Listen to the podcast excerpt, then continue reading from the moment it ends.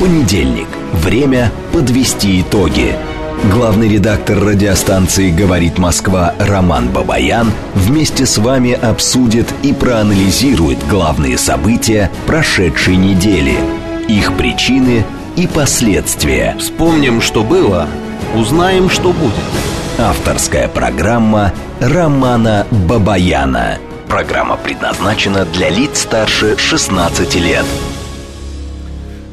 В столице России, Москве, 18 часов 6 минут. Это радио «Говорит Москва». Продолжаем работать в прямом эфире. Я Роман Бабаян, главный редактор радиостанции. Добрый вечер всем.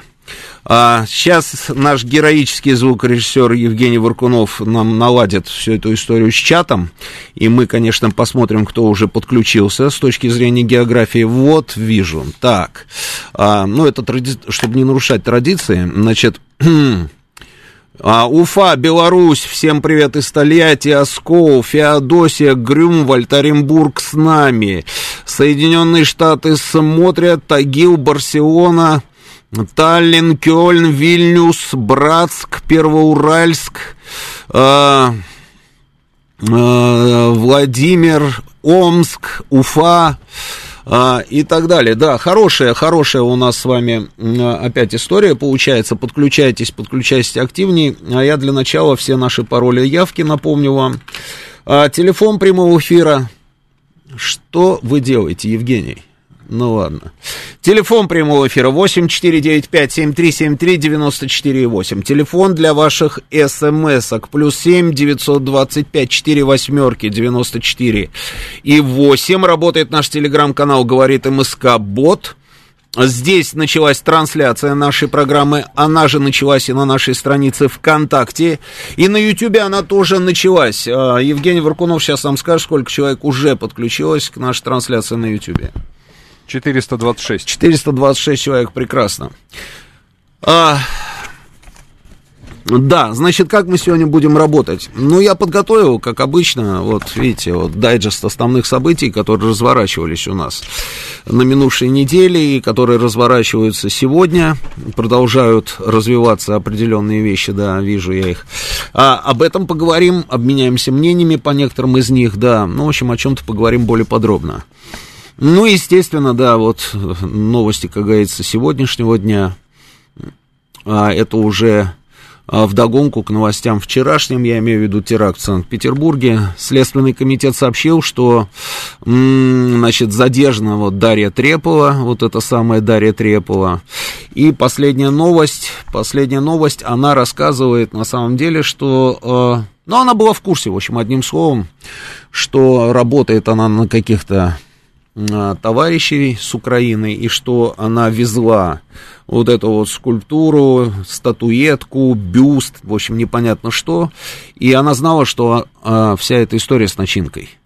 Она рассказывает о том, что ей сказали, кураторы, на секундочку, а, представляете, да, терминологию. Вот девушка, а, которая вот, собственно, использует такие слова, что куратор сказал, что внутри а, этой штуки подслушивающее устройство, что это нужно обязательно вручить, значит, а, Владлену Татарскому для того, чтобы они имели возможность его прослушивать, для того, чтобы потом его завербовать. То есть она вот была в курсе вот таких вот планов, и поэтому все разговоры и все сообщения, которые были и вчера, а, и ночью, и сегодня утром о том, что ее могли использовать в темную, что она ничего не знала, все, все они оказались несостоятельными. Я на самом деле, ну, я вот просто расскажу, как говорится, да, я разговаривал там с друзьями, и когда пошли сообщения о том, что ее могли использовать в темную, что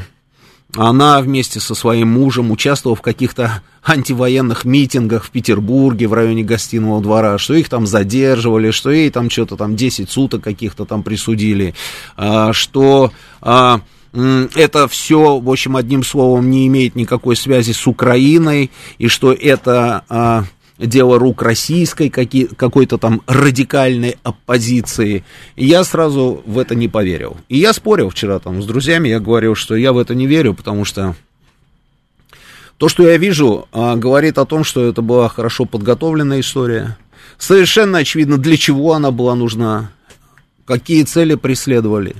А, я а, говорил о том, что вряд ли это сделала СБУ. Я не в курсе просто, на самом деле, есть ли в послужном списке СБУ подобные операции. Но то, что это могли сделать военные разведчики украинские, как это у них называется? У нас ГРУ, да, а у них ГУР, да, Главное управление разведки Украины. А, скорее всего, так оно и есть. И что это они, и мы об этом узнаем. Ну вот, прошло всего несколько часов, и ровно а, к этому выводу приходит, собственно, и следствие. Что там произошло? То есть она привезла эту историю, привезла эту статуэтку, вошла в помещение, передает, еще пошутила, там, вы меня помните, да, помню, я вам вот это вот, там что-то там писала открыточку, там еще что-то, да, помню, вот, пожалуйста, а, вот это вот м- бюст, а, он тоже посмотрел, пошутили, все. И тут случилась непредвиденная история. Он предложил ей сесть ведь обычно происходит как? Если она что-то заносит, да, и знает, что бомба, ну, конечно же, ей нужно было в этот момент запаниковать. Потому что обычно это как происходило? Ну, вспомним вот те самые годы, когда мы проходили через это. Мы же это уже все переживали, все эти теракты, особенно в Москве, да, даже перечислять не буду, вы все это прекрасно помните. А, могли использовать, ну, шахиды, да, вот эти вот шахидки, помните, да, то есть обвязывались там этой поясами со взрывчаткой, и потом, хоп, дистанционно отправлялся сигнал, они взлетали. То есть живые такие бомбы, с которыми ни одна спецслужба мира там справиться не может. А здесь же, здесь а, ей говорят, присаживайся, она там начала, я стесняюсь, я то, но она присела, и какое-то время находилась там внутри. Это о чем говорит? Это говорит о том, ну я вот рассказываю то, что я говорил друзьям, да, это говорит о том, что она не знала, что там бомба. Она не знала, что там бомба. Потому что предположить, что ей, ей могли, могли там кураторы, те, которые ее вели, там эти люди, да, они могли ей сказать, что а, мы тебя предупредим, ты ничего не бойся, да, там вот это вот надо занести, там оставить где-нибудь там под столом дубовым, да, там, образно говоря, там, или в руки передать, еще что-нибудь, да. Но мы тебя предупредим, и в тот самый момент, когда ты получишь там смс-очку какую-нибудь или сообщение, да, а, ты должна будешь быстренько оттуда уйти, потому что там будет работать часовой механизм. Вариант есть, но она не такая уж идиотка, а, которая могла бы в это на самом деле поверить. Могла бы поверить, но усомниться, то есть в любом случае должна нервничать. Должна нервничать. А она не похожа была на человека, который нервничает. Это значит, что она а, владела какой-то информацией, но эта информация не была связана со взрывчаткой и с бомбой. И вот вам, пожалуйста, видите, ровно вот несколько часов проходит, и так, так, и, так и оказалось. Ей сказали там подслушивающее устройство. Что мы просто будем его слушать для того, чтобы завербовать. Это тоже удивительная, конечно, история. То есть завербовать там и так далее, да а, разгоняли историю всю ночь, что ее не найдут, что она уже пересекает эстонскую границу, намекая на предыдущий теракт, да, когда убили Дарью Дугину, и ушла эта женщина, да, которая устроилась, это вот с территории России удалось э, выехать. Разгоняли, не буду даже называть фамилии этих блогеров, миллионников, которые всегда претендуют на истину в последней инстанции. Я сразу сказал, что найдут, варианта нет. Найдут обязательно, это Петербург, это камеры, э, обязательно найдут. И ее нашли. Ее нашли, хотя информация, конечно, приходила такая, знаете, на протяжении там всей ночи. Приходила противоречивая информация, причем она сопровождалась видео, видеокадрами. А, идет женщина, там, в э, капюшон, там, все дела, там, спускают ее там по лестнице, она спускается, усаживают ее в машину, там, увозят, потом выясняется, что это мама, что это сестра. Я, на самом деле, вообще не понял вот этого момента, и его нам еще э, по-прежнему никто не объяснил. Говорят, она сняла квартиру и говорят, что она приехала в Петербург. Это я вот ориентируюсь на ту информацию, которая в телеграм-каналах. Она приехала откуда-то там в Петербург, сняла квартиру там э, и так далее. Хорошо, если она сняла квартиру, где она жила с мужем, что там делает ее мама с сестрой? Или она сама из Питера? Вот хочется вот этой вот конкретики, да, пока этой конкретики, а, вернее, ее много, и каждый, каждый телеграм-канал, собственно, ссылается именно на источник в Следственном комитете, там, или а, источник в ФСБ, но при этом, вот, я говорю, вопросы все равно есть. А я был уверен, что ее найдут, потому что в Петербурге а, В Москве бы ее нашли значительно быстрее, в Петербурге это а, чуть дольше просто потребовалось времени, там, а, но тем не менее ее нашли. Вот мне присылают, да, а, место рождения Россия, Санкт-Петербург, там, ну, может быть, да, слушайте, ну, я видел и а, аналогичные вот эти вот штуки, которые вы мне сейчас прислали, Олег, где а, написано там место рождения, там другое место, да, ну, неважно. А, выглядит ли она как человек, который сожалеет о том, что она сделала? Вы знаете, нет. Нет, она молодая девушка. Но она так, знаете, она достаточно уверена, уверена, а, собственно, чувствует себя, ну, не видно, что она испугалась. На видео волосы длинные, а взяли ее уже со стрижкой. О чем это говорит? Это говорит о том, что она понимает, что ее сейчас будут искать, она быстренько, значит, сама себе там вот эту вот стрижечку устроила для того, чтобы соскочить, да, была информация о том, что она должна была вылететь в Узбекистан. Но это Петербург, и поэтому быстро уйти не удалось. Быстро уйти не удалось, а тем более, тем более, а, после того, что случилось с Дугиной. То есть спецслужбы отработали на этот раз четко, они ее выследили, взяли, можно сколько угодно там, а, как говорится, вот как эти вот блогеры, вернее, как этот конкретный блогер там со Стебом рассказывать о том, что ай-яй-яй, ФСБ, они в таком неожиданном месте ее нашли, там в той самой квартире, которую она снимала с мужем, они туда приехали, она там. Можно, конечно, там вот и со Стебом об этом говорить, но здесь они сработали четко, ребята, и они ее взяли. Я думаю, что очень много интересного она еще расскажет. Я не, знаю, не уверен, что нам обо всем об этом расскажут, но она много интересного расскажет. О том, что она давно сотрудничала с людьми, которые а, являются, наверное, штатными сотрудниками Главного управления разведки Украины, тоже известно. А, были публикация о том, что ее друзья рассказывали, что она нашла какую-то работу. Эта работа была связана с тем, чтобы развозить какие-то посылки, что вроде бы эту работу ей предложили какие-то украинские, внимание, журналисты. А, ну, не до такой степени она идиотка, чтобы не понимать, на самом деле, на кого она работает. Я думаю, она прекрасно понимала, на кого она работает. Я думаю, что она, конечно же, им симпатизировала, она сто процентов на той стороне, потому что каждый участник любого вот этого антивоенного митинга, это ровно симпатизанты Украины. Это те самые люди, которые, может быть, громко не кричат у нас на, на площадях вот эти вот бандеровские лозунги, но это ровно они и есть. У меня нет здесь никаких сомнений просто в принципе. А, она знала, что она делает. Она получала, наверное, за это деньги, может быть, хорошие и нехорошие, неважно, она за это получала деньги. А, что происходит дальше? На что я обратил внимание. И публикации этого самого блогера, про которого я говорил, и публикации в, в, а, в украинском сегменте, допустим, Телеграма, или вообще, в принципе, а, украинском интернете. Ну, помимо вот этого всего оскотиненного, на самом деле, а, поведения, к которому мы уже привыкли, они же оскотинились полностью. То есть они, они всегда устраивают пляски с бубнами, когда происходит какая-либо трагедия в России. Об этом мы говорить не будем, здесь, по-моему, и так все ясно. А что там стали говорить? Там стали говорить, что это, конечно, это, конечно, российские внутренние разборки. Это российские внутренние разборки, это все сделала русская оппози... российская оппозиция, это то ли люди там а, из а, ФБК, то ли люди из как, вот этой либертарианской партии. Тут я думаю, вот сейчас вот если мы выйдем там, да, к метро и остановим там всех, ну, будем останавливать людей, спрашивать у них про эту либертарианскую партию, я думаю, что никто про нее ничего не слышал. Ну, в лучшем случае, там, я не знаю, из тысячи, если один что-нибудь слышал про каких-то фриков, которые а, рассказывают нам о том, что они члены этой партии, да, это в лучшем случае. А, но на Украине начали раскручивать ровно эту историю. И они делали это сознательно.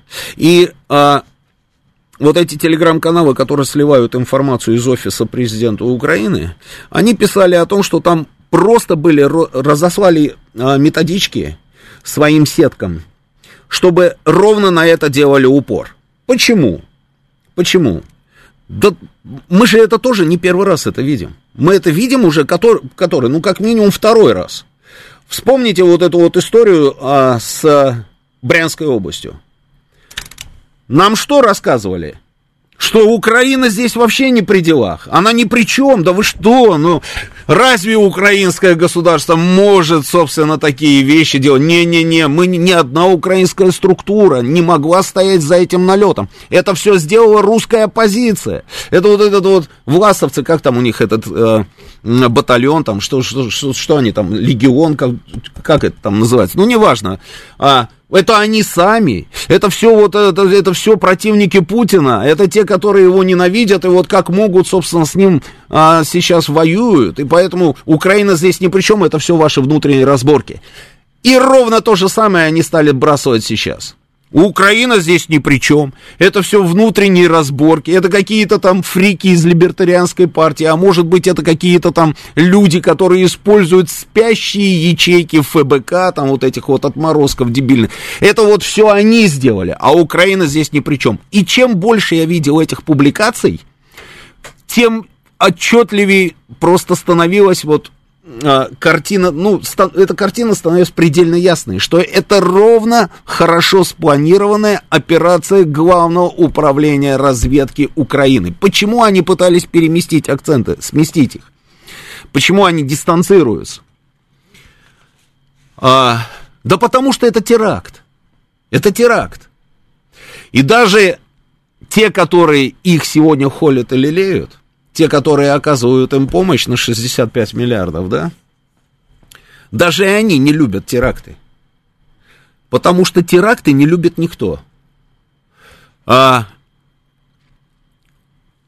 это очевидная история. именно поэтому, именно поэтому, чтобы им не прид... Вы помните реакцию в Штатах а, после Брянска? Реакцию в Штатах и, собственно, в европейских столицах. Они же что говорили? Они говорили, что а, мы осуждаем, мы, мы, мы, мы вообще вот, собственно, не, нет, не, мы не поддерживаем такие вот действия, если это сделал Киев, нам это не нравится. А, не потому, что они нас нежно любят, а потому что, ну вот, пока еще, пока еще, они не дошли до той самой а, точки, когда уже можно и теракты, теракты оправд, оправдывать только потому, что это теракты в отношении а, России. Пока еще не дошли. Они в шаге уже от этого, но еще не дошли. Они уже, знаете, причем это что за движение? У них, они уже однажды доходили до этого самого момента, когда они оправдывали любых террористов, любые действия откровенных террористов, потому что это было, собственно, им выгодно. И это было против России. Хотя тогда они говорили, не, Россия, это, это хорошо, мы с вами друзья, а, вот сейчас, не сегодня, завтра, там вообще безвизовый какой-нибудь режим там примем, да. Я говорю про чеченские войны. Когда были войны в Чечне, они все, все называли просто откровенных отморозков и террористов, они называли повстанцами. Во всех абсолютно западных газетах. Они не использовали слово террорист. Они называли, слушайте, люди угоняли самолеты, а это, оказывается, борцы за свободу. А, люди захватывали школы, больницы, а, Нордост и так далее. Они все их называют повстанцами, борцами за независимость. Это было просто удивительно. Мы, мы, мы как-то вяло на это реагировали. Даже не то, что вяло. В тот момент вот наша вообще, в принципе, страна, она была какой-то странной такой вот... А, странным таким объектом. То есть мы только, только вот становились на ноги, что ли, только начинали расти, то есть мы были еще маленькими детьми. Мы не понимали очень многих нюансов. Мы даже свою собственную армию, которая наводила порядок на Северном Кавказе, мы называли российской армией в эфире федеральных каналов. И в репортажах мы сами говорили, российская армия э, там э, где-нибудь в районе Очхой-Мартана там сделала то-то, то-то там, да, а вот чеченцы там вот это вот сделали то-то, то-то, понимаете, да, то есть терминология, казалось бы, мелочевка, но она же со смыслом, это вот вся вот эта вот терминология и формулировки. И когда ты говоришь о контртеррористической операции, по большому счету, которая у тебя проводится на территории своей же собственной страны, но при этом армию свою ты называешь российской, ты подразумеваешь, где-то вот там вот это вот между строк читается, что а, территория Чечни, где все это происходит, это не территория России. То есть есть российская армия, которая где-то действует. И только-только уже в конце втор... пер... не, первой, первой чеченской войны, я это помню прекрасно, вдруг осенило – вдруг осенило, что надо называть армию не российской, а федеральной группировкой. Федеральной группировкой, то есть армия, которая действует на своей собственной территории, и все. А они, они же чемпионы мира в этом. Они с первого дня, они уже давным-давно прошли этот путь со всеми этими формулировками и терминологиями, и они называли их повстанцами и борцами за независимость. Понимаете, да? Здесь какую цель преследовали? А, преследовали цель нас запугать. И получилось. Я вот я еще опять возвращаюсь к разговору с друзьями, да? Очень многие напряглись. Ну, напряглись очень многие, потому что м- это Санкт-Петербург, это университетская набережная. Университетская набережная Евгений Варкунов же знает, где находится. Это в двух шагах от всего. В двух шагах от а, Зимнего дворца, в двух шагах от а, Кунсткамеры, там в полушаге от университета. Ну, это самый что ни на есть а, центр Петербурга. И оказывается, в центре Петербурга Главное управление разведки Украины проводит операцию. И очень многие напряглись. И говорят, что это, знаете, как назвали, это чист, ну, это даже какое-то ритуальное, наверное, убийство, да, ритуальное убийство, а, цель запугать всех остальных ломов, а, лидеров общественного мнения, чтобы вот, типа, а, они имели в виду, что до каждого из них там могут добраться. Где-то сработало, где-то не сработало, но цель любого террористического акта заключается именно в запугивании. Это очевидная совершенно история. Запугивание. А, я не знаю, как отреагирует наше руководство, потому что после того, что случилось с Дарьей Дугиной, были нанесены удары, в том числе и по Киеву, да? Но совершенно очевидно, что мы имеем дело с террористическим государством. Если мы говорим вообще, в принципе, про террористические акты, которые мы уже наблюдали, ну, был еще Крымский мост, это что, не террористический акт? Это же был террористический акт. Использовали людей в темную, они везли там, не знаю даже, что везли, там, да, и в какой-то момент там взяли все это дело, взорвали. А, с Дарьей Дугиной террористический акт, террористический акт но они все время пытаются сместить внимание, убрать, перевести на что-нибудь. И вот здесь мне, э, когда я, по-моему, в 11 часов вечера, что ли, да, я увидел э, заявление Пригожина о том, что это не похоже на действия киевских властей, и что это, скорее всего, там какие-то... У меня есть этот э, синхрон, да, мы его покажем. Э, я очень сильно удивился. Я не понял, почему, почему собственно, вдруг а, на основании чего такие заявления. Ведь такие заявления, они же просто так не могут делаться. Предположить, что, предположить, что э, Пригожин уже владел какой-то информацией, это вряд ли, потому что это происходило, все разворачивалось просто одномоментно. То есть у него не было никакой дополнительной информации, плюс он находился непосредственно в Артемовске. Почему вдруг такие заявления? Вот очень интересно. Мне кажется, что э, руководителю Вагнера, наверное, нужно выйти в эфир сейчас, там в любом телеграм-канале, в своем ли там или еще в каком-то, и объяснить эту позицию, потому что, конечно же, не специально но он в этот момент просто взял и так вот, знаете, а, подыграл вот этим вот отморозкам, которые как раз сейчас, в эту самую секунду, и распространяли методички по всем своим сеткам для того, чтобы ровно эти самые тезисы и распространить. И тут вдруг раз и совпало. Покажу синхрон Пригожина, но уже после новостей, у нас сейчас новости, продолжим через несколько минут. Понедельник. Время подвести итоги.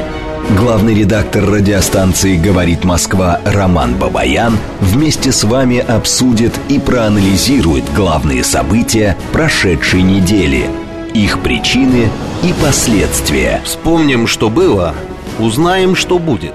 Авторская программа Романа Бабаяна. 18.36 в Москве, это радио «Говорит Москва». Продолжаем работать в прямом эфире. Я Роман Бабаян. Телефон прямого эфира 8495-7373-94 и 8. Телефон для ваших смс-ок. Плюс 7 925 4 восьмерки 94 и 8.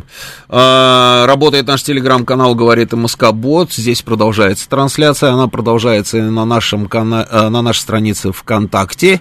И, соответственно, на Ютубе она тоже продолжается. И сейчас уже сколько людей с нами? Через 2623. 2623 человека. Давайте активнее подключаемся. Тимиртау, Казахстан с нами. Витебск, Штутгарт, Закарпатская область, Нефтекамск, Рига. А, Ижевск, Севастополь, Краснодар, деревня Першина опять смотрит, Оренбург, эм, Феодосия, Оскол, Тольятти, Беларусь, Уфа, Казахстан, Омск и так далее. Отлично. Значит, а, читаю ваши сообщения. Зачем ехать в Узбекистан, если там подслушивающее устройство, спрашивает Иван Кузнецов. Конечно. Зачем ехать в Узбекистан, если там подслушивающее устройство? Идем дальше. Да храбрится она первые несколько часов, пока не поймет, что ее ждет. Клара Цеткин, блин, пишет нам э, Дмитрий. А, ну, слушайте, я не знаю, там а, пару часов она храбрится или нет, но она, мне кажется, действительно выглядит, я уже об этом говорил, она так спокойно, без паники рассказывает, такая э, подробности какие-то, видите, появляются. Ее отход, видимо, не планировался. А, если у нее был заранее купленный билет в Узбекистан, то можно утверждать, что она знала про бомбу от прослушки и не бежала бы. Я почему говорю, что она могла не знать про бомбу? Потому что она когда ей сказали, давайте вот найдите место в зале, а желательно вот поближе ко мне, да, и типа посидите здесь с нами. Она же не сказала, нет, нет, мне нужно убегать, я только вот забежала на секундочку, там, чтобы вам эту голову золотую там а, передать. Нет, она села. М-м, я думаю, что, я думаю, что вот тут два варианта, да, или же ей дали там как говорится, честное пионерское, что они дадут ей время на то, чтобы она ушла, и она такая наивная идиотка, которая в это поверила, или же она действительно думала, что там а, прослушивающее устройство. Потом, когда все это случилось, она уже решила, как говорится, что нужно и прическу поменять, и куда-нибудь свинтить. Григорий из Санкт-Петербурга нам рассказывает, что он прилетел из Калининграда вечером, э, поздно вечером, значит, был уже в Питере, и усиление незаметно было. А ей сказали отдать просушку, втереться в доверие, если я правильно понял, почему тогда после передачи статуэтки она через несколько минут ушла с мероприятия. Если отдавая сразу смылась, точно, ну, это вот то, о чем мы говорили. Вот ровно на эту тему вы тоже и рассуждаете. вы тоже рассуждаете на эту тему. Я, конечно, желаю ей справедливого приговора и наказания, но что-то мне подскажет, что до суда она не доживет, не заинтересован в этом ГУР, пишет добрый док. Ну, здесь я не знаю, да. Здесь возникает вопрос, да, а, который мы друг другу там задавали, я думаю, 2 миллиона раз вот за эти сутки, да, что почему, собственно, мы не, не предотвратили там всю эту историю. Но, ребят, а, волшебников нет, идеального мира не существует, везде работают люди – и эти люди работают, и потом мы узнаем, какое количество терактов они предотвращают. Вы про это забываете? А предотвратить все, ну, мне кажется, это просто невозможно. Просто невозможно. А внедрить кого-то, допустим, туда, в главное управление разведки или в СБУ, и оттуда, собственно, получать какую-то информацию и передать, уверен, что у нас есть там эти люди. Но одного Штирлица нам хватит на все случаи жизни. То есть один Штирлиц, который работал у нас в имперском управлении безопасности, он должен был знать абсолютно все. Да, этого достаточно. Мне кажется, что этого недостаточно. А, и поэтому возможны и такие варианты. Тут дело не в этом, здесь дело в другом. Здесь дело в том, что теперь мы должны четко с вами понимать, что это возможно. Это возможно в Петербурге, это возможно в Москве, это возможно а, в любом российском городе, начиная от Калининграда, заканчивая Владивостоком. Мы должны это вот просто м, понять и должны что-то что-то предпринять. Я не про какие-то там ракетные обстрелы там украинской территории, а, я не про это, это, это другое, да. До этого, спрашивает Евгений Варкунов, мы этого не понимали. А, ты не поверишь, Евгений, а, у нас до сих пор очень много людей, до сих пор очень много людей, которые просто не понимают, с чем мы имеем дело на Украине и с кем не понимают. Это люди, которые рассуждают категориями даже не вчерашнего, а позавчерашнего дня. И они воспринимают вот это вот бандитское совершенно государство, абсолютно враждебное для нас с первого дня своего существования, как украинскую ССР. Житницу Советского Союза, где девушки с веночками и вот этот вот фонтан на ВДНХ. Они вот так это воспринимают. Это, я уже об этом говорил много раз, это поразительная история, и что еще должно произойти, что, чтобы эти люди наконец поняли, с кем мы имеем дело? Но у нас, а ты говоришь, что до этого не понимали? Да до сих пор не понимают. И до сих пор я могу спросить, что они еще должны сделать, чтобы вы поняли, с кем мы имеем дело. Но я про другое. Что должны сделать лично мы? каждый из нас. Вот расскажите мне, пожалуйста, давно ли кто-нибудь из вас видел, что кто-то с опаской отнесся к какому-нибудь там, я не знаю, забытому саквояжу в вагоне метро, трамвая или троллейбуса? Я вот что-то не припомню, даже в новостях я этого не вижу.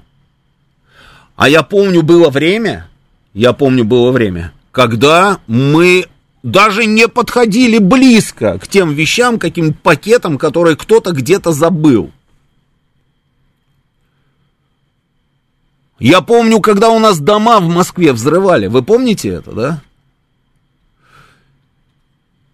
Когда взорвали на Каширке дом, я туда приехал, а раньше даже, чем туда приехали пожарные, МЧС, и я просто это, это никогда не забуду, на всю жизнь, как говорится, запомнил. Еще дождик так вот, вот как сейчас, вот такая вот была погода, в воздухе вот эта пыль белая, а, строительная, а я, я был на дежурстве в редакции, у меня была такая синяя замшевая куртка, и я вот как был, так сразу выдвинулся на, собственно, на место теракта. Куртка стала белоснежной, вот как этот стол, и вот это вот бесконечное количество тел, которые стали вытаскивать из-под завалов спасателей, и они а, приносили этих людей, погибших, на коробку, которая во дворе там была. И вот там вот, значит, все это дело вот так вот складывали, все эти тела. Что потом было? Ну, потом мы предприняли какие-то действия. А, опечатали все подвалы и чердаки. Вы помните это все? Опечатали участковые ходили, ходили по квартирам, выясняли, кто живет, проверяли этих людей, каждый по своему участку. Кстати, взрыв на Каширке я тоже вот на всю жизнь запомнил. Там соседнее здание было общежитие МВД. Соседнее. А участковый тоже практически во дворе, в, в этом самом в подвальном помещении, там был опорный пункт милиции, старший лейтенант Кузовой была его фамилия, который должен был все это дело а, обойти всех жильцов, там, как говорится, напомнить об опасности, чтобы бдительность там люди, как говорится, не теряли и так далее. Я даже по квартирам, где жили сотрудники МВД, вот это вот общежитие, прошелся там, да, никто его в глаза не видел, этого старлея. Его потом уволили из МВД. Что там потом произошло с ним, не знаю, может, восстановили. Но в тот момент его уволили. Но это была целая компания. Это была компания в СМИ. Это была компания, а, да просто в обществе. Люди ходили в дружины, объединялись и ходили, следили за тем, что происходит в их дворах. Мужики сами после этих взрывов, они сами начинали, собственно, вот заниматься, а, как говорится, вот этим патрулированием. А у нас же этого всего не происходит. Страна ведет боевые действия. И как будто бы это все на другой планете. Все на другой планете. Отсюда и ответы на вопросы, и про рамки, и про вот эту вот всю фигню, это вы бомбу привезли, да, да, давайте мы ее здесь вот сейчас, этот сам, вы ее оставите, да, а потом, она оставить-то оставила, но потом же взяли, просто отдали, и она потащила ее. Ни рамок, никаких мер безопасности в принципе не происходит нигде. Нигде ничего. Может быть, уже пора что-то сделать с этим, нет? Может быть, просто нужно каким-то образом уменьшать вероятность проведения подобных террористических актов? Может быть, пора? У нас вот сейчас не войдешь в здание вокзала, допустим, аэропорта, да? Пока не просветишь багаж. Почему? Почему? Ведь раньше же ты просто в здание аэровокзала, ты заходил спокойно и все. И ты уже багаж тебе просвечивали только в тот момент, когда ты его сдавал на регистрацию. Стоял на регистрации там и сдавал этот багаж, вот там его, собственно, просвечивали. А сейчас, и когда ты заходишь, просвечивают.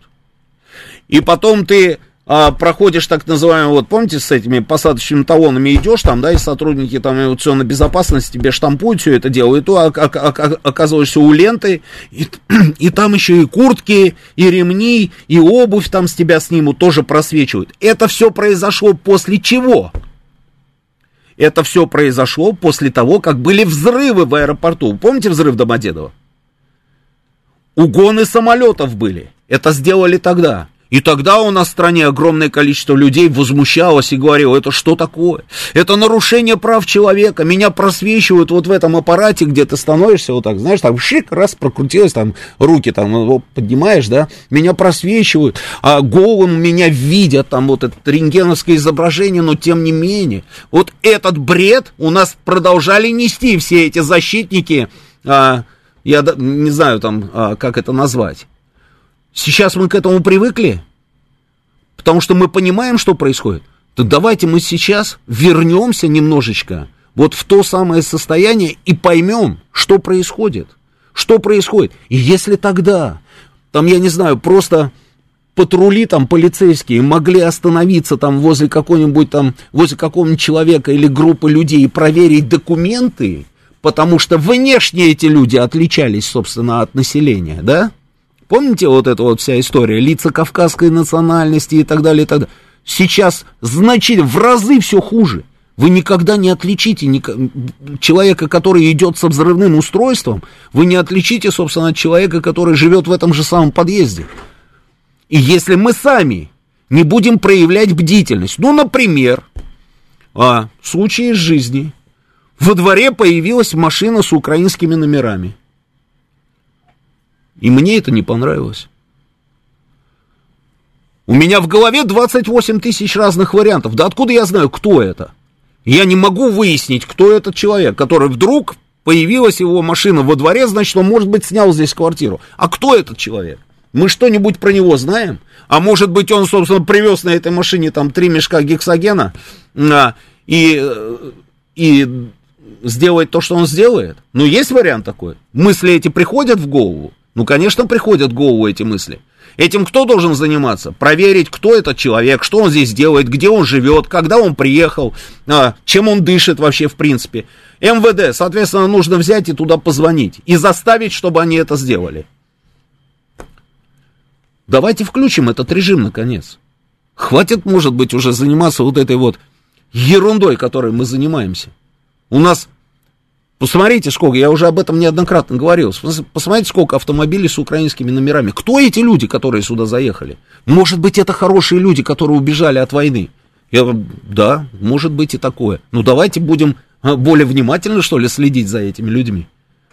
Вот кого не возьмешь, они сюда заезжают, снимают какие-то квартиры в непосредственной близости от объекта, который подлежит уничтожению, ликвидации, наблюдают – что-то делают, еще закладывают какие-то взрывные устройства, взрывают, и это до бесконечности будет продолжаться. А мы потом, сами ничего не делая, абсолютно, говорим, а куда смотрят наши спецслужбы? В спецслужбах работают точно такие же обычные люди. И, и никакие не волшебники с голубым вертолетом, которые прилетят там и всем эскимо там, как говорится, да, подарят и кино покажут бесплатно. Они точно так же, такие же точно люди, как и мы. Что могут, то и делают. Стараются работать на опережение, но стопроцентный результат возможен. А это не важно, украинка она или не украинка, Евгений Варкунов. Не важно. Я говорю про комплекс мер. Про комплекс. И потом, что значит украинка? Ты на Украине, ты на фамилию ориентируешься, Евгений Варкунов. Ты не ориентируйся на фамилию. На Украине огромное количество людей, у которых фамилия еще более русская, чем твоя. Понимаешь? Но при этом они считают, что они прям самые, что и на есть украинцы. И чего? Комплекс мер должен быть. Сняли квартиру возле тебя, выясни, кто эти люди. Ну мы же, нет, нам же это не интересно. Ну зачем, нам некогда. А потом бывает уже поздно.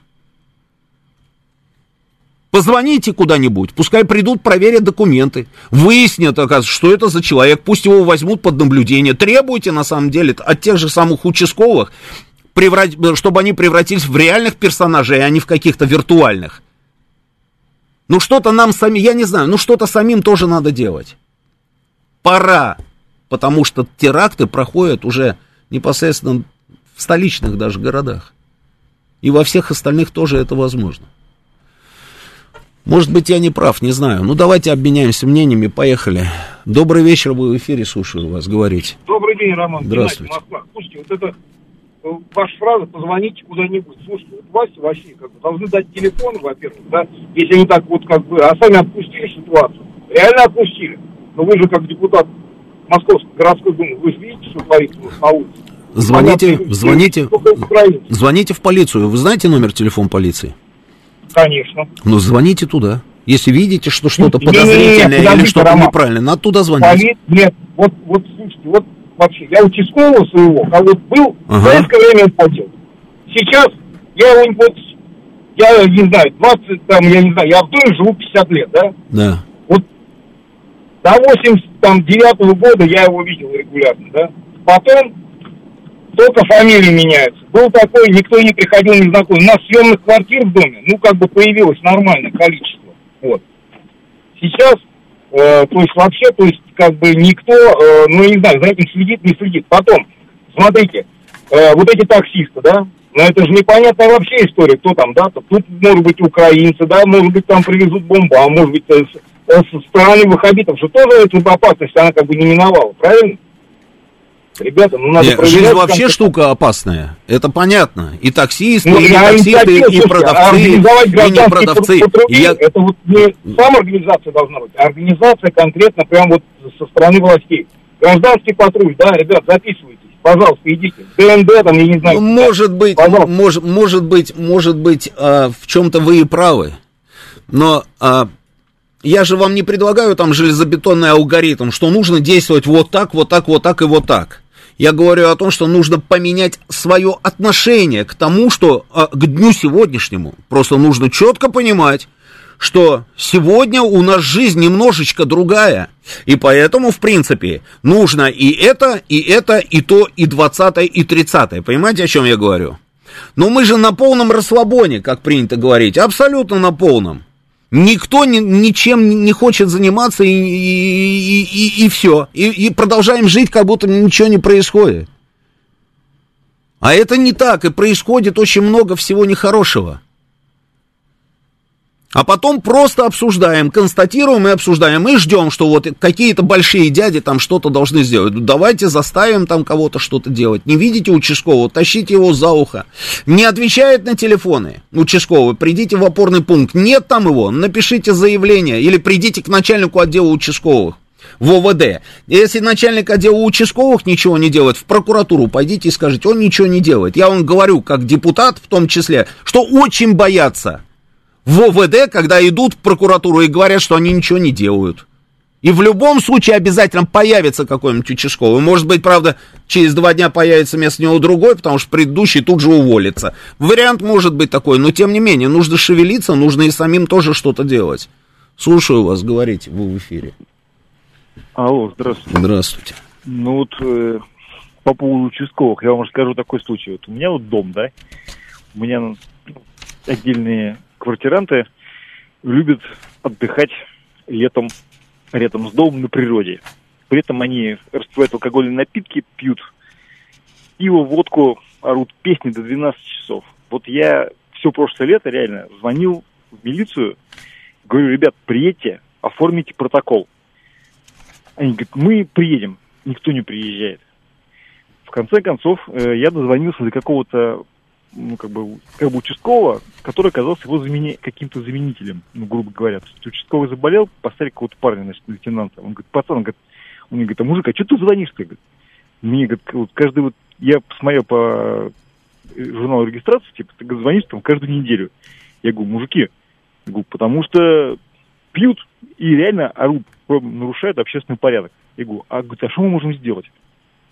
Я говорю, ребят, говорю, это же административный штраф, придите, говорю, два раза штрафуйте, говорю, никто не будет. Но народ-то не ходит.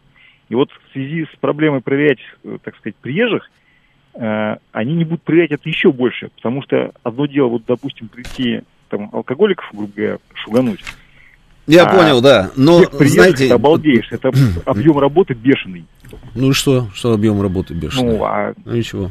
Тогда, как Значит, бы, а, я так понимаю, что у нас МВД ничего не делает, правильно? Ну, то есть вообще Ну, ничего. в общем, я да. сам могу вам рассказывать о претензиях Просто там вот определенных, да, вот вот достаточно долго. тем, Но, что подожди, послушайте, не надо мне параллельно, не надо... пар- Так, говорю, все, понятно. Параллельно со мной говорить не надо. А. Мы сейчас с вами вспомним 2 миллиона случаев. И целый вагон претензий к участковым и не к участковым. Это понятно. И я, я, говорю, я лично сам могу вам тоже, собственно, долго рассказывать. Но нужна мобилизация, полная мобилизация. И общество в первую очередь. И когда будет мобилизация общества, обязательно, собственно, будет мобилизация и тех самых участковых, про которых вы говорите. Это уже было. Это было. Все то же самое было в значительно более худшие времена. Когда у полиции, тогда милиции не было, горючки в автомобилях. Когда самих автомобилей не было, когда бандиты ездили на Мерседесах, а не на УАЗиках там или на каких-нибудь Жигулях, которые, в принципе, не заводились и с места сдвинуться не могли. Это все было. И вот тогда у нас были вот эти чеченские войны. В это самое время, нехорошее. Но я же помню, как мы опечатали подвалы, опечатали чердаки. Было это? Было это. Мужики после работы приезжали, ходили вместе с сотрудниками МВД, собственно, патрулировали территории. Было это? Было. Как мы смогли это сделать? Что-то необычное, что ли, такое? Вот что-то волшебное случилось? Нет. Просто была мобилизация, и мы поняли, что если, если вот сейчас мы этим не начнем заниматься, будет совсем все плохо. И я еще раз говорю, что чего мы ждем-то? Вот чего мы, я, когда, и когда я говорю мы, это не только про меня, про Евгения Варкунова и про всех нас, как говорится, обычных людей. Я в том числе и про МВД говорю, чего мы ждем? Может быть, уже, или Росгвардия, как это сейчас называется, может быть, уже пора, пора каким-то образом что-то сделать. И таким образом мы перекроем им там хотя бы из какого-то там, я не знаю, из 10, там 8 направлений да, для совершения террористических актов. Ну, что-то надо делать. Давайте еще пару звонков, поменяем тему. Слушаю вас говорить. Вы в эфире. Весь внимание, слушаю вас. Алло. Здрасте. С- Согласен с вами полностью по поводу мобилизации э, значит, общества, но я, я вот хотел бы предложить такой бизнес-план э, по поводу, э, ну, обезглавить вообще э, всю вот эту вот э, компанию в Ук- Украине. Мгм. Понимаете, можно, можно создать, э, вернее, составить такой юридический документ э, по поводу того, что м, глава э, государства Украина и так далее, его там несколько э, э, людей, которые во главе стоят, они являются террористами, поддерживающие, поддерживают террористические акты. То есть они террористические преступники. Вот в Америке, например, есть такой э, у них сайт, э, где за голову людей определенных, которые они обозначили как преступники, э, объявляется награда. Там есть люди, за которых платят, э, могут заплатить 5 миллионов долларов. Вот. Если составить такой же документ нам, Да, мне нравится идея, в принципе. А, ну так вот, есть нюансы, конечно, но идея, в принципе, мне нравится. Я в эфире НТВ у себя в программе, да. А, еще когда только началась специальная военная операция, я вспомнил, как все это происходило, допустим, в Ираке, да. Колода карт, колода карт. Тузы ну, давайте про колоду карта вот а, после новостей. Сейчас у нас Филипп Клеменов в студии с интереснейшими новостями. Продолжим через несколько минут. Понедельник. Время подвести итоги. Главный редактор радиостанции «Говорит Москва» Роман Бабаян вместе с вами обсудит и проанализирует главные события прошедшей недели, их причины и последствия. Вспомним, что было, узнаем, что будет. Авторская программа Романа Бабаяна. Программа предназначена для лиц старше 16 лет.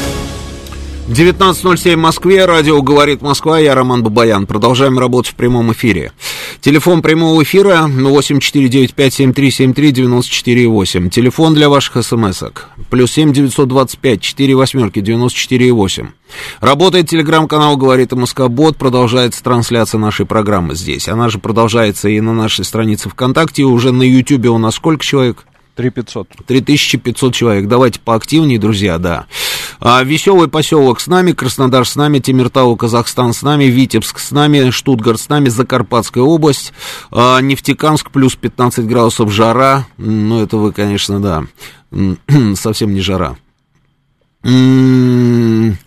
А, убежали, убежали города. Ну ладно, да, продолжаем. А, про колоду карт. Они же сделали что? А, и это сработало, кстати, эта схема, да. Они сразу взяли и распространили везде, в, просто в огромных количествах колоду карт. Они уже взяли Багдад к тому моменту, там все, ну вот они распространили колоду карт. И а, там были фотографии все верхушки Ирака, высшего руководства Ирака. Ну, тузы, это, соответственно, там Саддам Хусейн, Джокеры, тузы, там, да, Саддам Хусейн, Таха Ясин Рамадан, там, ну и так далее, да. А Тарик Азиз, это король, там, Наджи Сабри, допустим, министр иностранных дел, там, тоже, наверное, король, там, да, министр внутренних дел, там, еще что-то, еще что-то, шеф Мухабарат, а, и на каждой колоде было написано, сколько за этого человека они готовы заплатить. И это сработало, на секундочку, как они нашли Саддама Хусейна. Они ровно на этом и сработали. Помните, нам звонил негодяй один в эфир, который рассказывал, что ему 10 миллионов нужно для того, чтобы арестовать Путина. Помните, да? Мы вот, к сожалению, потеряли телефон, его нужно поймать будет вот в следующий раз. Я его по голосу определю, да. Сработала история из клана Саддама Хусейна в том самом регионе, откуда он сам родом, там Тикрит и так далее, и так далее, да, пришли, э, настучали американцам, рассказали, где он находится, те пришли, его забрали, получили деньги, все отлично. Я говорю, почему бы нам это не сделать? С учетом определенных нюансов ментальности, я думаю, что это бы сработало. Турчинова в этот список, там, Зеленского, еще кого-то, да сами притащат, честное слово. Ну, просто давайте вот объявим эту историю, почему нет? Ну мы же, мы же, мы же вот как, как, вот мы все время выше этого. А я не понимаю, почему мы выше этого. Очень, ну, просто не понимаю. Иногда вот, а зачем уподобляться? А, давайте покажем, что мы благороднее и мы умнее. Да мы и так благороднее и умнее. И так благороднее и умнее. На сегодняшний день это государство абсолютное зло. И возглавляют его абсолютные отморозки. Давайте посмотрим, что говорят люди, которые работают советниками главы государства. Они рассказывают подоляк о том, что митрополита нужно там и остальных там высокопоставленных там священников нужно физически уничтожить. Физически уничтожить. И это, это надо было делать раньше. Там раз на колени поставили, застрелили там и на этом закрыли весь вопрос. Сейчас, конечно, это сделать сложнее, но это не значит, что это сделать невозможно. На секундочку. Вот с этими людьми мы имеем дело. С этими людьми это абсолютное ЗО, а не государство. Это государство заточено только на одно, нанести нам максимальный ущерб, уничтожить как можно больше наших людей, любых абсолютно. Хотите в форме с оружием, хотите безоружных. Мы это должны понимать, нужно отвечать. Но мы же нет, мы вот, мы, мы, мы благородней. Мы выше, мы не уподобляемся. А мне кажется, что это вот неправильная позиция. Я об этом говорил и настаивал на этом. Неправильная позиция. Не надо играть в благородство, когда речь идет, собственно, о, о, о жизни и смерти называется. В какое благородство мы играем? Почему у нас здесь просто, ну, можно, можно спокойно, я не знаю, там, в каком-нибудь баре не обслужить там человека, а, который зашел там в форме или с символикой там специальной военной операции. И ничего. В каком-то там шиномонтаже вонючем а, можно не обслуживать военные грузовики с символикой Z, V там или O. В ресторане можно отказывать там людям, которые попросят у тебя борщ, там, да, и вступить с ними в дискуссию и доказывать, как говорится, там с пеной у рта, что борщ это не русское блюдо, а украинское, там, только не кричать слава Украине называется, а все остальное это присутствует. Но у нас это почему-то возможно. У нас в университете можно, собственно, устраивать, там, включить дурочку и устраивать какие-то там э, сборища каких-то диаспор над, э, со, всеми, со всей атрибутикой, с флагами, со всеми делами. У нас в стране, пожалуйста, можно было, собственно, чтобы существовала библиотека, в которой находились там книги, э, прославляющие Бандеру и Шухевича. Это у нас можно, но мы же не уподобляемся, ну, мы выше этого, мы выше этого. Нет, так не получится. В полсилы ничего не получится. И все рассказы про капитализм, там еще что-то, это так не работает. Не работает это так. Кстати, интересная штука. Ха, я тут подумал, да, вот мы все время спрашиваем, как, как же так, мы вот газ там гоним через их территорию, а, платим им там деньги за этот транзит, ну что это за ерунда, просто бред, абсурд, сумасшествие, там, что это за жесты доброй воли, там, и так далее. Знаете, что я вспомнил? Откуда это пошло? Евгений Варкунов в курсе. Вы помните такого а, Карла XII? Помнишь, да, знаком был с ним, нет, Евгений? Нет, он, он не знаком, ладно. Карл XII. Смеешься? Ну да, просто однажды а, я в такой студенческой аудитории практически тот же самый вопрос задал, да, и посыпались версии различные. А ты смеешься, ну хорошо. Значит, Карл XII в разгар войны с Россией, он вдруг пишет письмо Петру Первому. Вы только вдумайтесь. Он пишет письмо Петру Первому и говорит, слушай, у меня нет ни ресурсов, оружия не хватает, продовольствия не хватает для того, чтобы продолжать боевые действия. Он письмо написал Петру Первому, с которым воюет. Знаете, что сделал Петр Первый? Ну, как вы думаете, что он сделал? Евгений, у тебя какие варианты? Ну, как ты думаешь? Да, ты не поверишь, он взял и отправил обозы. Тот говорит, пришли мне, говорит, вот эти самые там ресурсы, там еду, там, там оружие, там еще что, амуницию какую-то, а я у тебя это все куплю. Во время боевых действий, в разгар просто. Я у тебя куплю это. Петр Первый все это отправляет и не берет за это ни копейки. Замечательная история. Я понял, когда все это началось. Вот ровно тогда все это началось. Вот ровно тогда а вообще Карл XII это любопытнейший был исторический персонаж, но об этом как-нибудь потом, да. Украина проигрывает. Украина проигрывает, ну, совершенно очевидно, это понятно. Она проигрывает. Она изначально была обречена проиграть. Изначально. У нее нет ни единого шанса. Они могут сколько угодно там прыгать, скакать, орать, визжать, а, что угодно делать, но шансов у них никаких нет. Они это знают. Никакие 65 миллиардов, никакие героические голландцы, бельгийцы, поляки и, и же с ними им не помогут, и уж тем более прибалты. Американцы не помогут. Никто им не поможет. Они проигрывают. А, и именно поэтому они и занимаются террористическими актами. Именно поэтому. Если бы у них все было хорошо и гладко, они бы не делали то, что они делают. Они занимаются террористическими актами, потому что они проигрывают. И им нужно и внимание сместить со своих вот этих вот а, неудач на линии фронта, на фронте. Сместить нужно, а плюс еще и запугать. А еще желательно вообще, собственно, и раскол, как говорится, внести там вот в это вот самое российское общество, которое они люто ненавидят, причем ненавидят всех абсолютно, и даже тех, которые вроде бы как их любят, они их все равно тоже ненавидят. Именно поэтому они это и делают. А дай-ка этот самый синхрон Пригожина. Давайте послушаем синхрон Пригожина, который появился в ночи в 23.00, по-моему, да, а, появилось вот это видео. Давай его. 2 апреля, 23.00 ровно. Угу. Сзади меня здание городской администрации. Это российский флаг. Владлену Татарскому написано «Добрая память» на этом флаге. Юридически мы взяли Бахмут. И командиры подразделений, которые брали администрацию и весь центральный квартал, понесут и поставят эти знамена. знамя ЧВК «Вагнер». Это эти парни брали Бахмут. Юридически он наш. В западных кварталах остался противник. 2 апреля, 23.00. Давайте, ребят.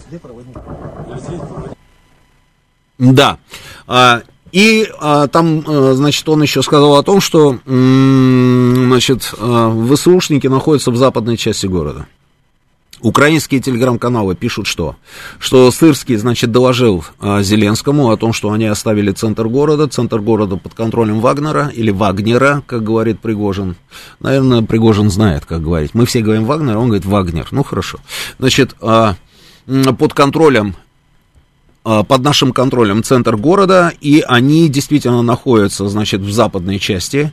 Они в многоэтажках устроили там огневые точки, свои позиции, но при этом, как пишут они сами, русская арта, значит, сносит, складывает все эти здания, а это их люб... тактика, которая вот с первого дня, собственно, была, они в жилые дома заходили и устраивали, собственно, там огневые позиции свои.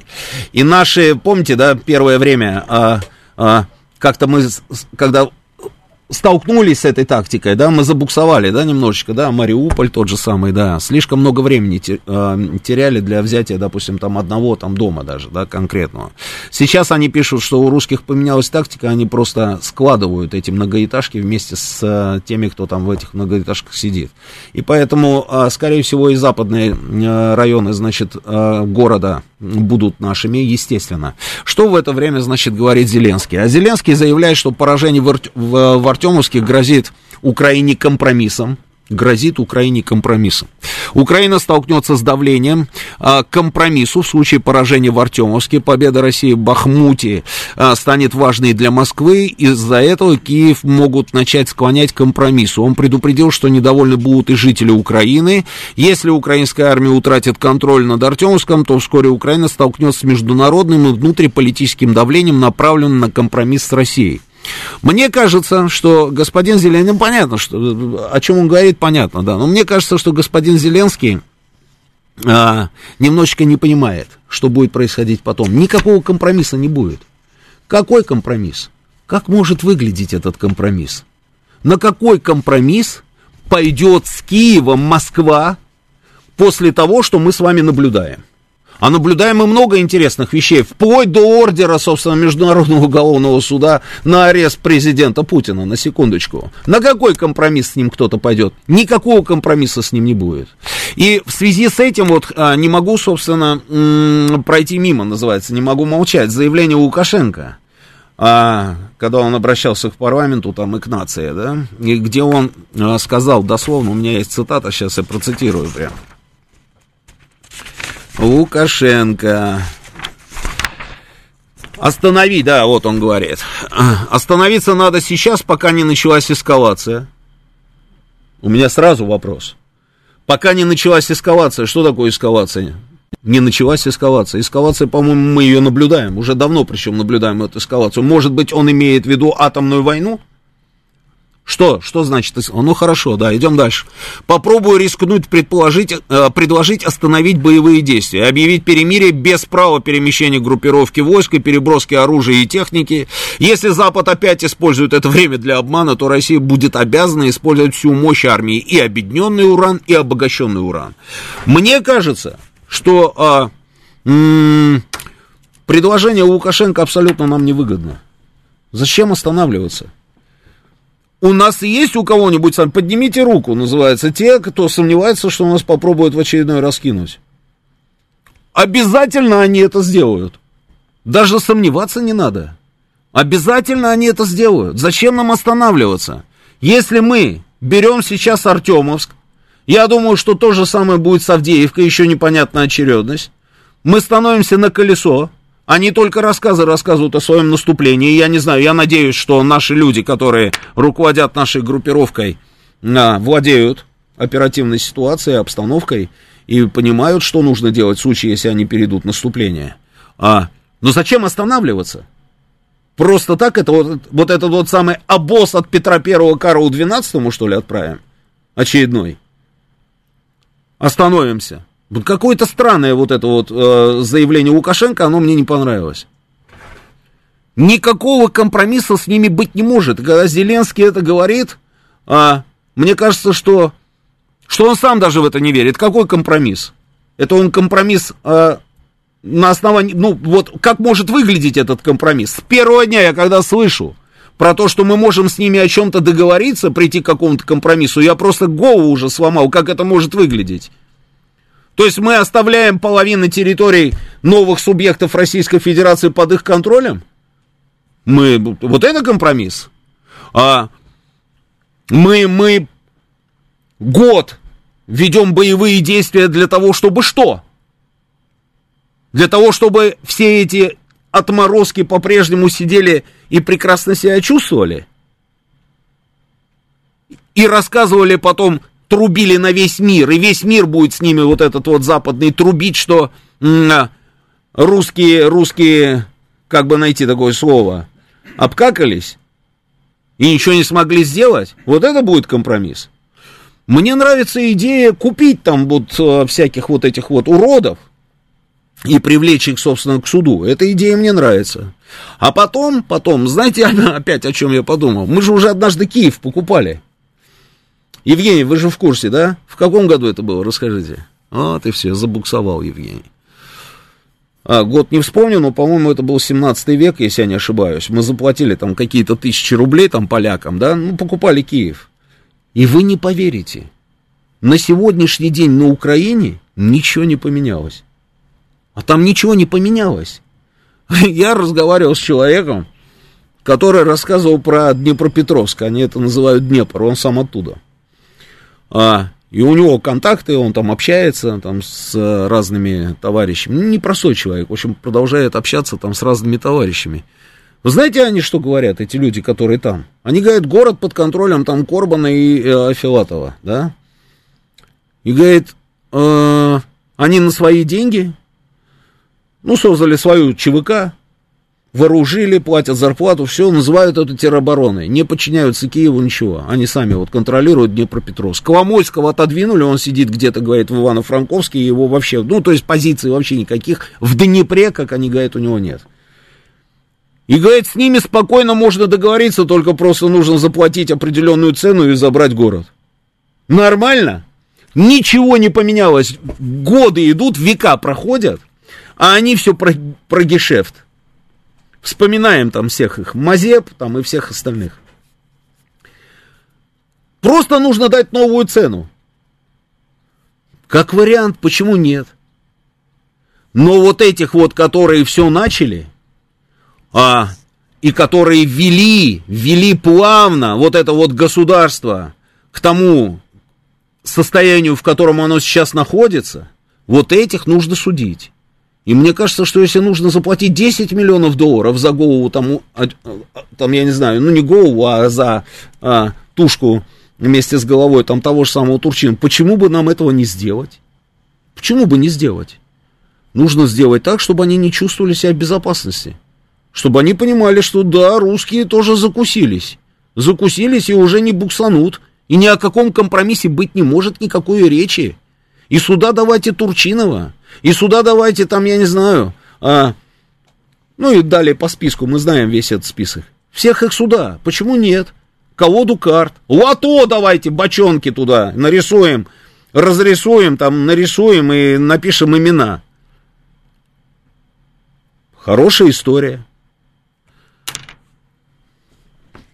В одном из наших телеграм-каналов прочитал вот такой текст, смотрите. Мы должны тоже убивать их актив на территории Украины. Игра в хороших парней с крылатыми ракетами закончится тем, что наших лучших людей перебьют в наших городах. Понимаю справедливое вот это вот, а, скажем так,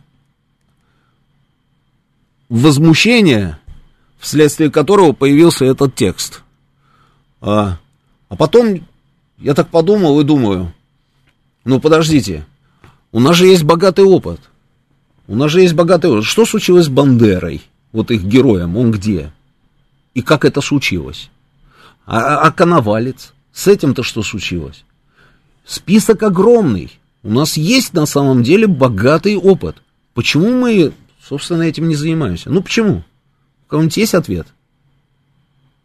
Не хотим уподобляться опять? Чему не хотим уподобляться? Кому? Речь идет о существовании нашего государства.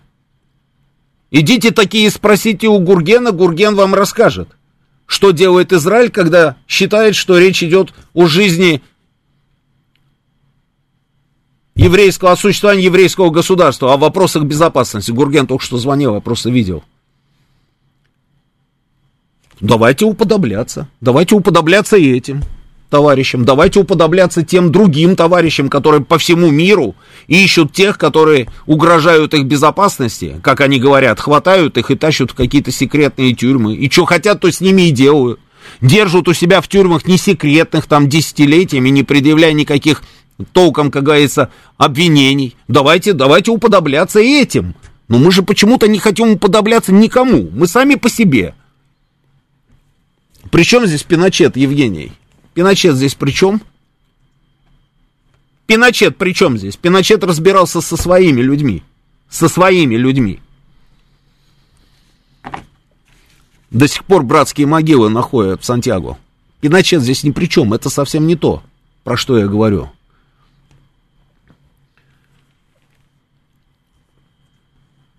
После того, как были атакованы близнецы в Нью-Йорке, американцы начали проводить военную операцию в Афганистане. Потому что они считали, что за этим стоит Усама бен Ладен, он наносит а, удар по их безопасности, и поэтому, собственно, никакие границы им не помеха, они должны его уничтожить. Они это сделали. Давайте ему пода- будем уподобляться. Почему нет? Я говорю, давайте Израилю уподобимся. Почему нет? Кому уподобляться? Вот просто я а, под комментар... комментарии были под а, этим самым постом. И там не надо уподобляться. Кому уподобляться? Как раз надо уподобляться. Все по-взрослому уже, по-серьезному идет. Хватит, игры закончились. А мы все на какой-то непонятной волне такой вот, непонятной, зефирной, шоколадной, молочной. Все не уподобляемся никому.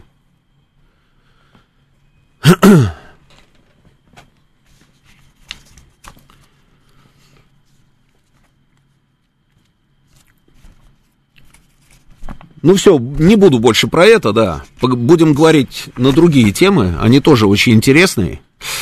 Прекрасные совершенно люди сделали заявления там различные по поводу а, того, что мы собираемся перебросить наше тактическое ядерное оружие в Белоруссию, а, сделали просто замечательные заявления, да, я вот несколько раз перечитывал эти заявления, что, и, и все никак не могу понять, а, про что они говорят, и нормальные они люди, когда они это говорят, и что ими, что ими движет, когда они делают такие тупые совершенно заявления. Вот это, э, будем с этим разбираться вместе с вами, там уже после выпуска новостей, а, который сейчас будет на «Говорит Москва». Вернемся через несколько минут. Понедельник. Время подвести итоги. Главный редактор радиостанции «Говорит Москва» Роман Бабаян вместе с вами обсудит и проанализирует главные события прошедшей недели, их причины и последствия. Вспомним, что было, узнаем, что будет. Авторская программа Романа Бабаяна. 19.36 в Москве, это радио «Говорит Москва». Продолжаем работать в прямом эфире, я Роман Бабаян. Телефон прямого эфира 8495-7373-94-8. Телефон для ваших смс-ок плюс 7 925 4 восьмерки 94 8. Миллион уже смс-ок, я просто прошу прощения, не успеваю там все это дело прочитать. А, работает наш телеграм-канал, говорит и Москобот, продолжается трансляция на, здесь, а наш продолжается еще и на нашей странице ВКонтакте, и на Ютубе у нас сейчас уже сколько? 4016. 4016. Хотелось бы 4600, да? Хотелось бы. 6 Давай. тысяч лучше. Лучше 6 тысяч. Давайте, друзья, подтягиваемся, да, подтягиваемся. А, м, давайте зачитаю. Вижу звонки, вижу. Сейчас, секундочку. А, м, значит, а, давайте зачитаю нек- некоторые сообщения. Адам нам пишет. а, м, поймите, всем все пофигу. Дальше, дальше читать, Адам, или, или все? Несколько раз отправлял сообщения, в том числе и на ваше радио, с просьбой к раввинам и руководителям еврейских общин, способных повлиять на киевские власти, найти компромисс с православными монахами. То ли наши власти приказали не помогать монахам Киева Печерской лавры, то ли у всех полное равнодушие, но сообщения так и не зачитали. Бардак во всем и везде. Угу. Вот содержание моего э, сообщения. Значит, хотел бы обратиться к главному раввину Киева и Киевской области Михаилу Асману, он же уважаемый главный раввин Всеукраинского еврейского конгресса, а также к президенту Федерации еврейских общин России СНГ Льву Леваеву с просьбой проявить свое влияние а на Украине для поиска компромисса между православными монахами Киево-Печерской лавры и властями Украины не выселять монах. Отец Леваев говорил, нет ничего такого, что нельзя было бы преодолеть. Голда Мейер однажды сказала, Человек всегда может сделать чуть больше того, что вчера казалось пределом его сил. Вера в Бога – это то, что должно всех на этой земле объединять, и не, и не наоборот. Спасибо огромное, очень хочу, чтобы э, ваше участие было полезным для монахов с уважением. Я зачитал ваше сообщение, зачитал ваше сообщение, но... Э, Ничего не получится. Даже если вот эти уважаемые люди, к которым вы обращаетесь, они а, и попробуют что-то сделать, ничего не получится, потому что м-м, офис президента принял это решение, и они, а, они просто дожмут, дожмут этот вопрос. Вы же видели эту картинку, это же просто невероятно. Посмотрите, что происходило в Хмельницком, посмотрите, что происходит в Киеве, посмотрите на этих отморозков, которые там скачут по и, и орут свою вот эту вот дебильную, абсолютно вот эту вот ерунду, кто не скачет, тот москаль. Вы посмотрите на этих людей, которые открыто в микрофон рассказывают о том, что им заплатили какие-то бабки для того, чтобы они здесь сейчас стояли. Они же об этом открыто говорят. И малолетки, и не малолетки. А посмотрите на людей, которые... А, смотрите текст, я вам сейчас... А, значит, человек стоит, стоит человек. И к нему подходит другой, другой тоже в виде человека, да. один из них держит микрофон пятого канала, да, и, значит, этот спрашивает у него, типа корреспондент, который спрашивает, а почему они до сих пор отсюда не могут выехать? Да потому что все пацаны активные сейчас воюют, не, это этот ему в микрофон говорит, да потому что пацаны активные сейчас воюют, понимаете, и некому сюда прийти и сжечь эту богадельню, вот и все, вот единственная причина, почему. А у него спрашивают, а как вы отреагировали на то, что Петр Лебедь, это тот, который митрополит Павел, на секундочку, они его Петр Лебедь, да, называют, сейчас под домашним арестом с электронным браслетом. Он отвечает, да его надо скрутить, как барана, поставить на колени в лесу, выстрелить в голову и пустить это видео по всем российским СМИ. Никаких разговоров не должно быть, никаких домашних арестов, никакого закона. И там э, прохожая, значит, проходит женщина одна, значит, и а, он, отвечая ей на реплику, кричит, да мы не христиане. Ну, она там, ой, ну мы же христиане, как же можно? Вот, да мы не христиане, мы язычники там и так далее. Понимаете? С этими людьми вы думаете, вы думаете, что с ними можно договориться? Конечно, нет. Конечно, нет. Они выдавят монахов оттуда. Никаких сомнений. Никаких.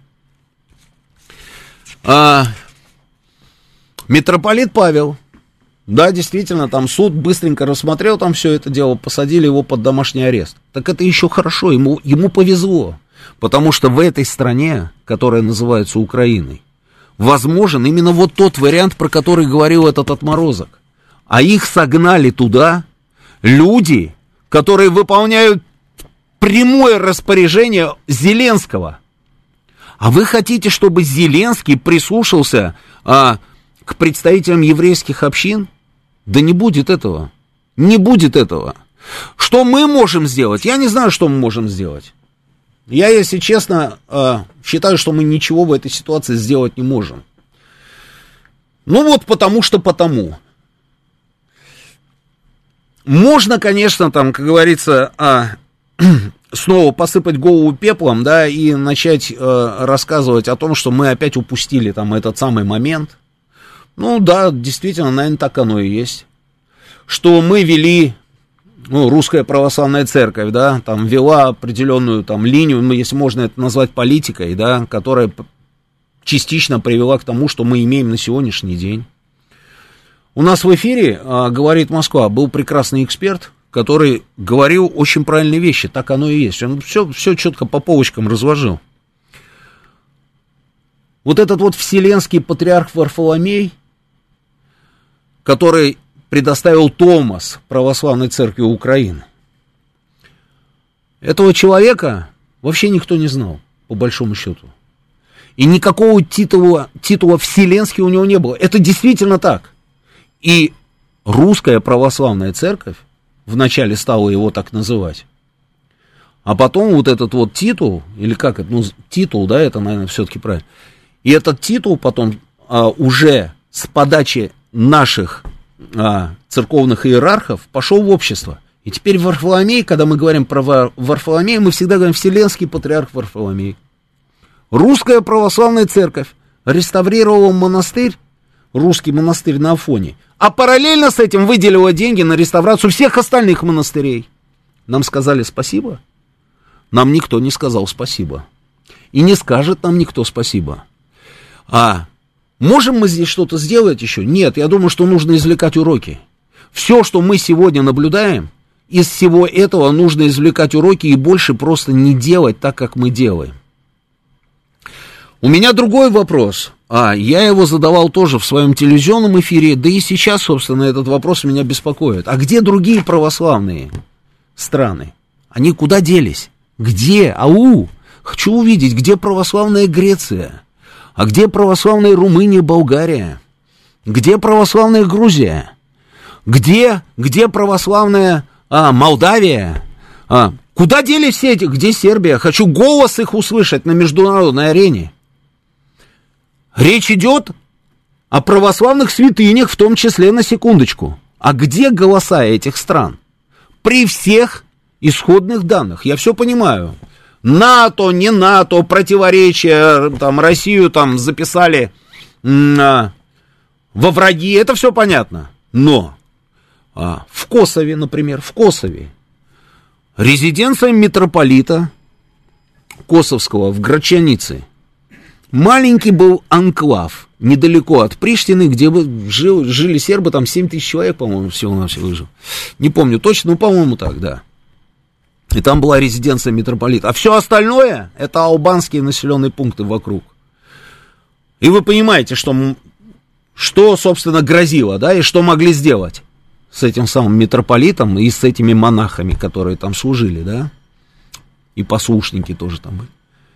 А кто взял их под охрану? Греки. Православные греки. То же самое в Косовской Митровице. Я это видел просто своими глазами.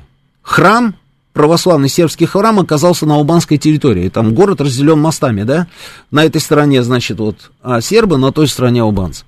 Церковь, кладбище, там и много других там объектов оказалось на албанской стороне окружили и охраняли опять греки. Это французская зона ответственности была.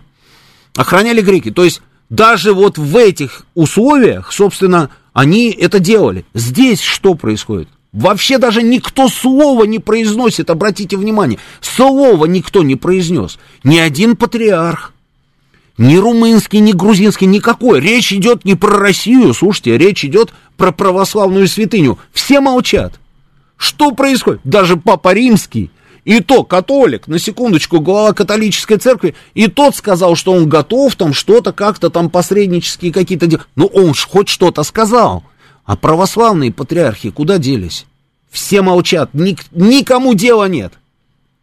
Поэтому я говорю, я пессимистично настроен, Лавру отстоять не получится, они ее заберут, и если еще, а если еще и живы останутся монахи, это хорошо.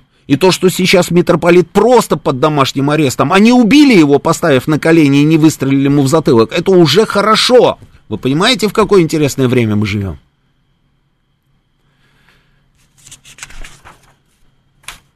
А время действительно интересное. Тут сейчас вот буквально в перерыве а, с коллегами Никогда такого не было, говорят они мне, что президенту, кандидату в президенты США, бывшему президенту, а, статью там шили.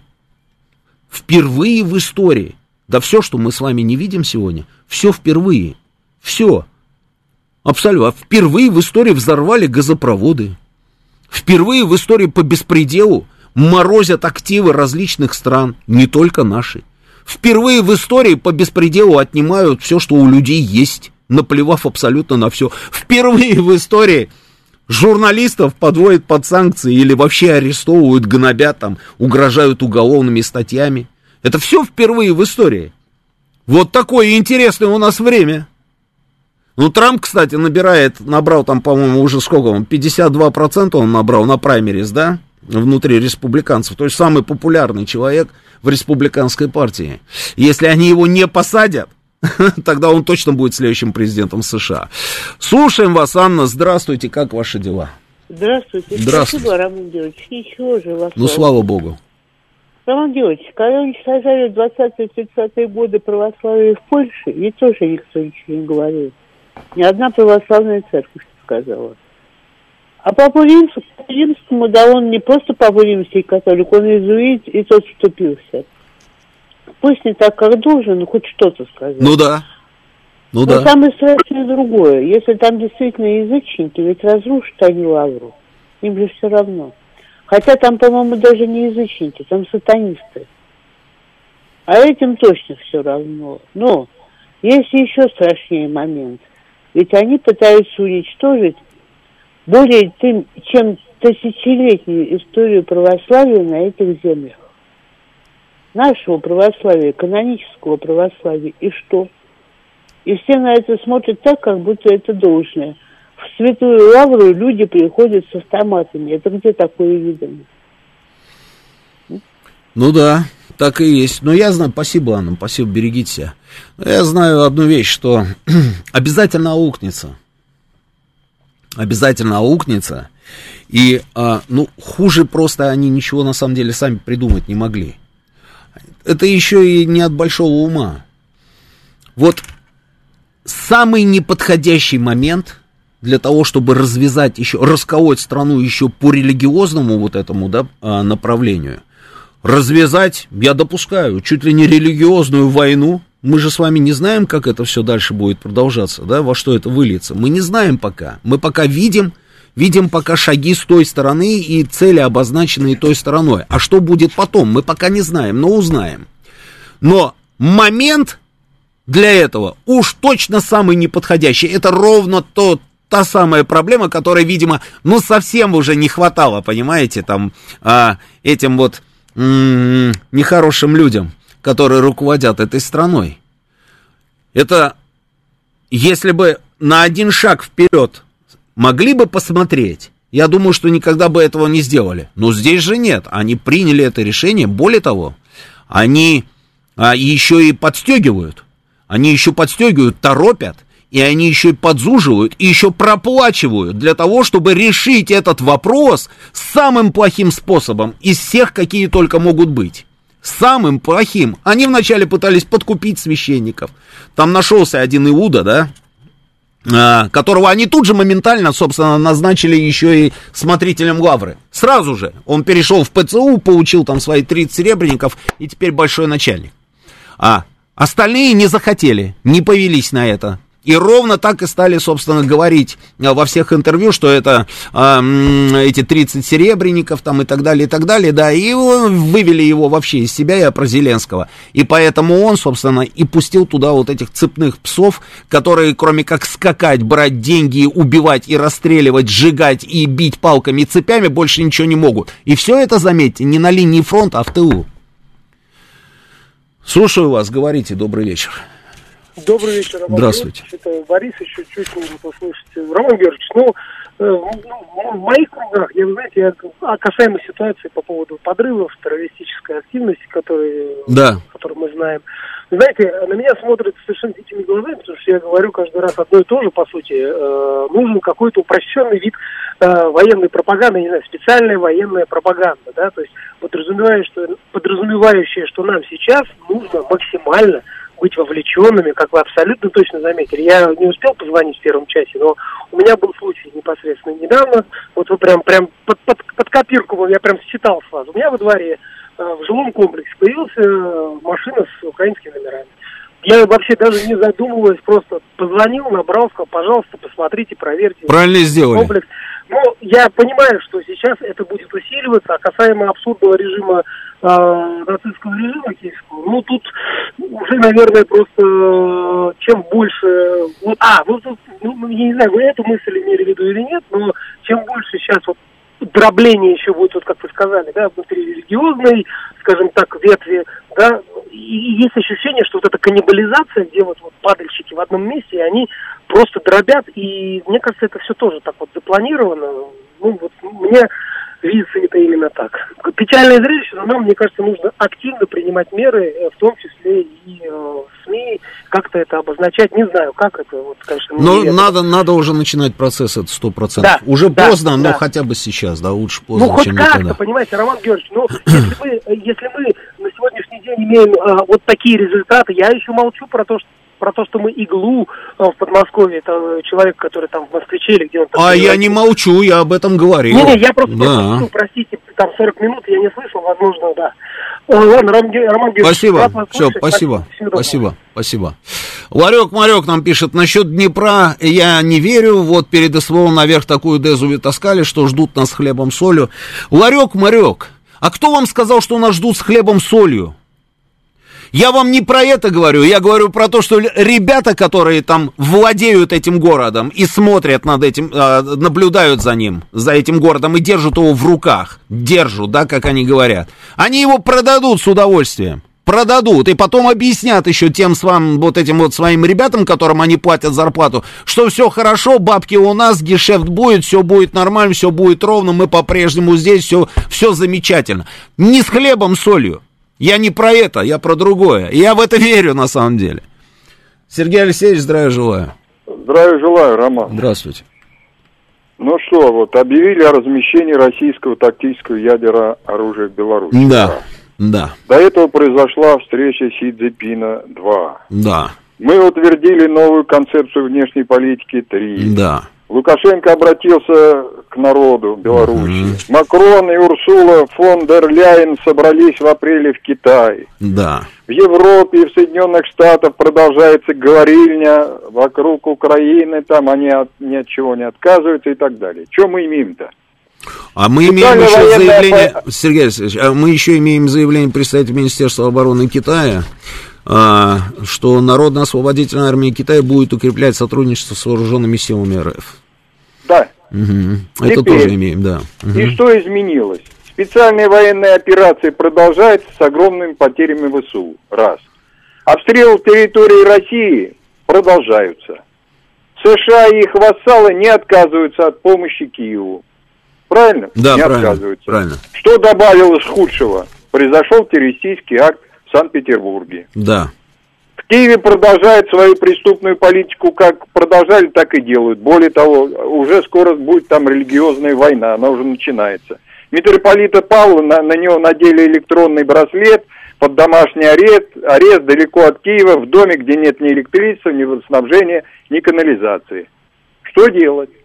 Остается только одно, все решается на полях специальной военной операции. Вот что бы ни произошло, ничего не меняется. Делаются заявления бесконечные на любом уровне, и МИДа, и на любом уровне правительство уже отчиталось, и меры принимает, и ВПК работает. Что изменилось на Украине? Ровным счетом ничего. Ну, в смысле, идем, мы идем к победе, правильно? Идем к победе, да. А что вот такого радикального-то поменялось? Ну, ничего, только добавляется худшего. Спасибо, Сергей Алексеевич, спасибо. Здесь Саша Терехов нам пишет, а где Лавров? На яхте где-то на экваторе с врагами России отдыхает. А где Песков? По телефону что-то бубнит и тоже где-то на яхте отдыхает. Э, Саша Терехов, большой привет э, Киеву. Большой привет. Ну, просто идиот человек, не побоюсь этого слова. И не, и, и не буду даже стесняться. Ну, если человек идиот, значит идиот, да. А, и вот это вот Лавров на яхте, Песков на яхте, да. А, с Сергеем Викторовичем разговаривал по телефону, имел тут а, возможность поздравить его. А, на яхте он отдыхает, на экваторе. Яхта только находится в Москве. Ну ничего, и экватор, наверное, тоже у нас скоро будет. Давай следующий звонок. Слушаю вас, добрый вечер. Заблокируй этого человека, слушай. Да, Алло, слушаю добрый вас, вечер. говорите. Алло. Да-да-да, слушаю вас, говорите, А, пожалуйста. Роман Георгиевич, Да. конечно, вы правы. Я вот просто как бы э, всю жизнь э, люблю, люблю и уважаю историю, особенно нашего, как говорится, вот э, Великой Отечественной спецслужб. И мне сразу после вот слов о том, что там, как говорится, надо работать нашим ребятам по поводу не только на передовой, но и э, про вспомнил, как говорится, Бандеру и все. То есть вспоминаю историю Судоплатова, гениального нашего э, руководителя, э, как говорится, отделом, который занимался как раз этими операциями. Вот.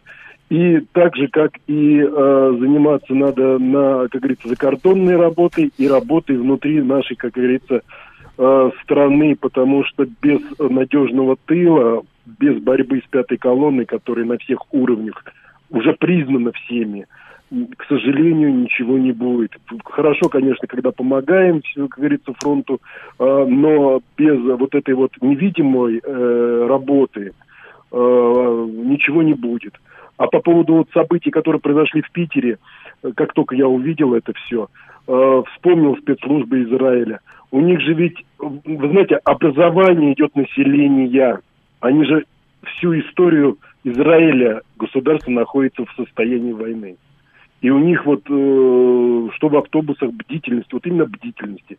Но м, я не знаю, как еще наше население э, призвать к тому, чтобы люди э, отслеживали людей э, приезжих, мигрантов, э, потому что что с Дугиной случай, что в данный момент с э, питерским журналистом, э, вернее, случай в Питере. Ну, понятно, да. Оба агента оказались приезжими, не коренными жителями России, россиянами, а оба оказались э, миграционными людьми, которые были в движении. То есть они приехали, уе- э, сделали дело, уехали. Э, В данный момент хорошо задержали, но она собиралась уехать. То есть отслеживание людей, которые мигрируют, а не тех, которые постоянно здесь проживают. Вот Выросли, Ну, нам, да я понял, да, нам требуется, нам требуется а, целый комплекс мер, это совершенно очевидно. А, я надеюсь, что мы, мы наконец а, пойдем по этой дороге, потому что другого варианта у нас нет, иначе все будет совсем не очень здорово. Вот здесь а, Васильевич мне пишет, что Судоплатов уже давно ушел, Роман Георгиевич, причины возможны две. Нет политической воли нашего руководства, либо нет технической возможности. Во второе не верю, это про техническую возможность, а в первое охотно. Договорняк какой-то вполне Васильевич. Васильевич, какой договорняк? Политическая воля руководства, нет политической воли руководства, договорняк. Путина арестовать собираются, они ордер выписали. Вы говорите про договорняк, Васильевич. Вы, вы, вы серьезно на самом деле? А, я думаю, и техническая возможность есть, и а, воля руководства есть. Нужно просто отдать приказ. Мне кажется, уже давным-давно пора. А, Судоплатов, что касается Судоплатова, я в свое время снимал фильм, называлась а, «Секретная миссия на Ближнем Востоке». Потрясающая история. И был дома у Судоплатова, брал интервью у его сына. Потрясающий умный человек, да, он мне подарил книгу а, м, Судоплатова. Потрясающая тоже книга, почитайте, да. Опыт у нас есть, наработки есть, люди тоже есть. Нужно просто этим начать заниматься. Сейчас у нас будут новости. После новостей два Георгия вам все расскажут про футбол. Потом у нас Галим и э, Вергасов и Саша Сладков. Они находятся на точке непосредственно в зоне СВО. Они с военным курьером, да. И потеребенькайте Сашу, посмотрите, что он думает по поводу того, что нам нужно делать и как обстоят дела на линии фронта. Все, встречаемся через неделю.